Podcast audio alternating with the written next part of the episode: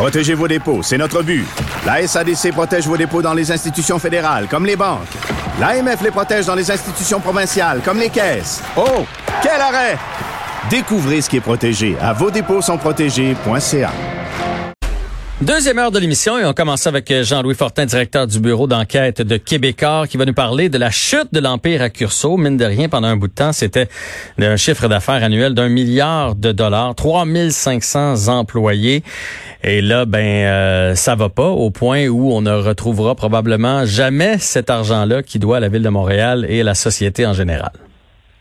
C'est un excellent résumé, Jean-François. Hein, j'ai bien fait mes devoirs, hein? Ben oui, ben, certainement. Mais 3500, euh, Tony Accorso lui-même aime plutôt dire 4500. Euh, c'est ce qu'il disait quand il passait en cours en 2017 euh, pour un procès au criminel parce qu'il était accusé de corruption à Laval. Puis on sentait un petit point de fierté là, quand il expliquait aux juges que jusqu'à 4500 employés. Mais là, dans les documents légaux dans les procédures euh, de faillite et d'insolvabilité qu'ils ont présentées, je pense qu'ils sont un peu plus, peut-être un peu plus réalistes, un peu plus modestes, mais parlent effectivement de 3500. Mais il n'a jamais été terrible d'un chiffre, hein, entre ce qui est d'un livre, puis... Euh, lui, il disait, lui, il disait, moi, je suis comme un pilote d'avion qui se promène à 35 000 pieds, puis euh, dans le fond, je, je, je laisse à tous mes, mes, mes directeurs, mes vice-présidents, le soin de gérer les affaires au quotidien.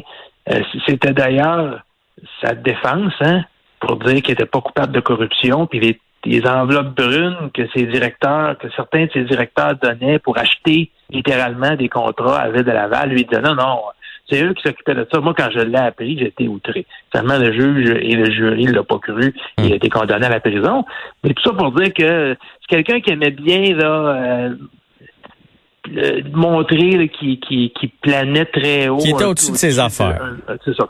Mais il faut bien dire que Tony Accourceau, hein, euh, je te dirais à partir du milieu des années 80 à Montréal, au Québec en fait, a été un des hommes les plus puissants au Québec, mais personne ne le connaissait. C'est pas quelqu'un qui aime, c'était pas un politicien, c'est pas quelqu'un qui se présentait souvent en public, mais mm-hmm. tu l'as dit, hein, son, son empire de construction emmenait très large. Il construit, déviait des rivières à Bay James. C'est lui qui a construit, là, quand tu te promènes sur l'autoroute métropolitaine à Montréal, tout le complexe de la FTQ.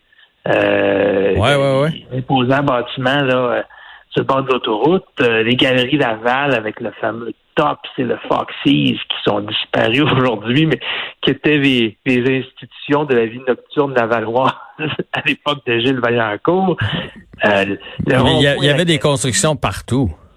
Ah, autant de l'immobilier que des routes, que des ponts, que des barrages. il en menait très large. Il est devenu une vedette à la commission. Regardez ça, toi, la commission Charbonneau, Jean-François? Ben, euh, de loin, là. Euh, mais oui, je, je, je, non, ben, je, je m'assoyais pas le jour pour, euh, pour regarder ça, mais je sais de quoi tu me parles. Ben, c'est là, en fait, il était attendu un peu comme un témoin vedette. Puis il était venu expliquer, en quelque sorte, que, bon, lui, lui, à ce moment-là, euh, euh rejetait le blâme sur les autres, disait qu'il n'y avait rien à son reprocher, qu'il avait bâti son empire de façon euh, de façon légale, etc. Bon, finalement, les années auront démontré le contraire, hein, donc été reconnu coupable au criminel de, de, corruption. Euh, et c'est ce qui nous amène donc, euh, ça faisait quelques mois, quelques années qu'on n'avait pas entendu parler de lui. mais il faut, faut bien savoir qu'en coulisses, ça va vraiment très mal. Donc, les documents euh, qu'on a obtenu au bureau d'enquête, c'est euh, Tony Corso qui s'adresse au juge, qui demande la possibilité d'être euh, protégé de ses créanciers. Il y en a plusieurs créanciers, mais les principaux créanciers de Tony Corso, c'est toi puis moi. C'est les contribuables.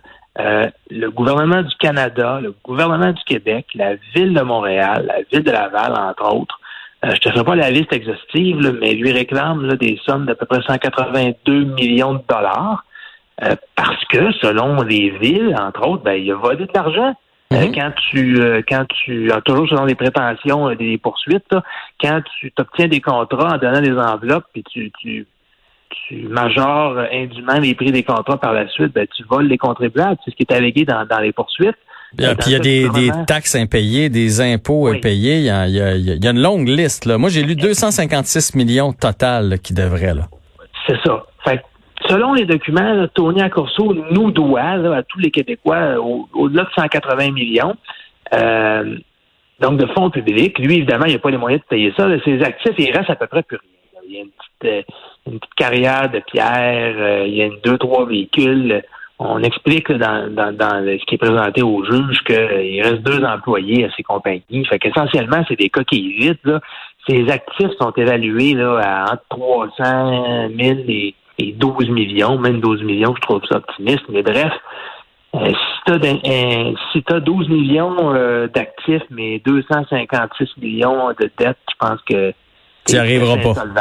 Est-ce que, est que cet argent-là est caché quelque part ou euh, il y en a juste plus? Là?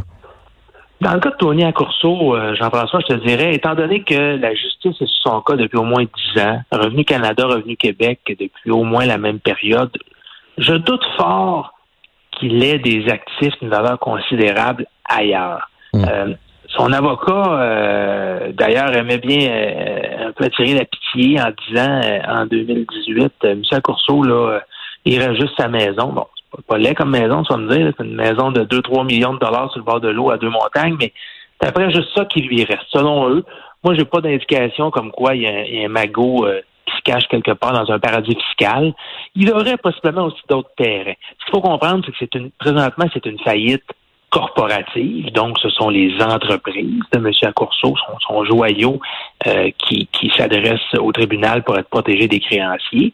Euh, ne sont pas en faillite encore. Hein. Essentiellement, ce qu'ils voudraient, c'est proposer aux créanciers une sorte d'entente. Ouais, ouais. Une, une, une, entente euh, euh, dans, dans, le cadre de procédure d'insolvabilité, c'est te dois 100 pièces, mais t'accepterais-tu que on, on s'entende que je te, je te remette 10 cents puis tu me poursuis plus, tu sais?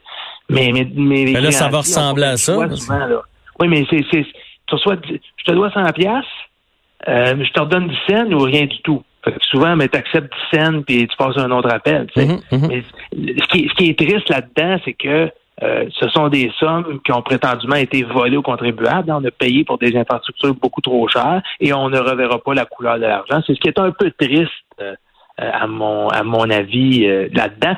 C'est vraiment une page, je te dirais, de l'histoire du Québec qui se tourne parce que Tony Accourceau emmenait vraiment à large, non seulement au niveau des projets qu'il faisait, mais de ses relations euh, politique d'une part. Hein. Euh, Tony Accorso amenait des, des maires euh, sur son bateau, le Touch, un yacht qui coûtait 65 000 dollars par semaine à louer, qui a fini par vendre pour à peu près 5 millions il y a quelques années. Tony Accorso avait des liens extrêmement étroits avec des personnages puissants au Québec, le grand patron de la FTQ Construction. c'est une façon de faire qui, qui part avec lui en même temps.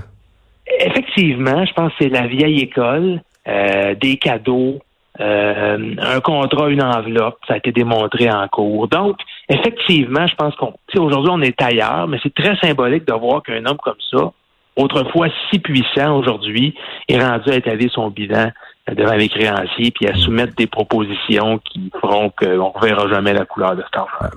Jean-Louis, euh, rapidement, peux-tu nous résumer la vague de dénonciations? S'attaque maintenant au chef du euh, bloc et François Blanchet? Oui, c'est la dernière victime de cette euh, ce véritable rat de marée.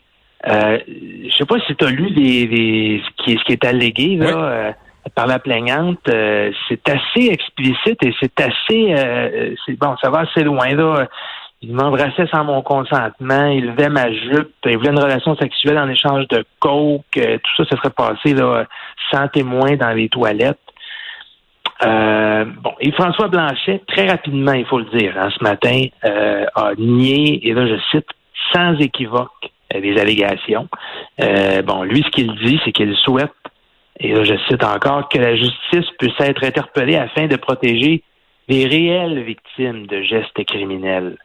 Donc, fin de la citation. Ce qui sous-entend, dans le fond, là, c'est que la, la dame qui allègue euh, avoir été agressée, c'est pas une vraie victime mm-hmm. et que bon, évidemment, un chef de parti euh, important comme ça, le bloc, hein, quand même, on va le dire, euh, c'est un parti qui a rebondi aux dernières élections, qui est redevenu pas, pas, pas, à son lustre dans le temps, mais qui a regagné quand même une certaine notoriété. François Blanchet a fait une belle performance avec plusieurs députés supplémentaires. Euh, c'est grave ce qui est allégué. C'est un personnage public. Donc, euh, il faut aller au fond des choses. On ne sait pas présentement s'il y a une plainte en bonne et due forme qui a été transmise euh, à la police, mais ça le met dans l'embarras. Oui, mais on sait même pas c'est qui cette personne-là. Ça a été déposé sur un site qui s'appelle les, les hyènes en jupon. C'est le, le, le, le mot n'est pas signé. Puis c'était à l'époque où il était le gérant de d'Éric Lapointe. Là. C'est ça. On, on, comprend que quand même que à cette époque-là, justement, ça faisait le party pas mal dans l'entourage d'Éric Lapointe. Et puis, bon, un, je sais pas, personne va tomber en bas de sa chaise là, si on parle de, de, de drogue, d'alcool, de soirée qui fait des stars, euh, bon, etc. C'était un peu le, le, milieu. Mais je vois mal comment. Puis, même si tu as raison de le souligner, là, euh, la victime alléguée là-dedans euh, reste anonyme, puis c'est un peu ce qui a dérangé beaucoup de personnes dans cette vague de dénonciations-là. Il y en a qui disent oui, il faut dénoncer absolument, euh, même si on, on, reste anonyme. Il y en a d'autres qui disent non, il faut passer par la justice, passer par les voies officielles. Les tribunaux sont là pour ça. Donc, c'est très controversé, mais ça pour te dire que Yves-François Blanchet, là, est-ce qu'il aura vraiment la légitimité de se présenter au Parlement comme chef de parti pour continuer? On s'en va peut-être en élection là, dans quelques mois. Ouais, Ah non, c'est une... Ces allégations-là qui lui planent au-dessus de la tête. Ses adversaires politiques vont le manger tout rond s'il reste en place. C'est très embarrassant pour lui. Très, très, très embarrassant. Puis, euh, écoute, moi, je vais continuer de parler justement de ce sujet-là avec une avocate. Euh, Jean-Louis Fortin, directeur du bureau d'enquête de Québécois. Un grand merci encore aujourd'hui. On se retrouve demain.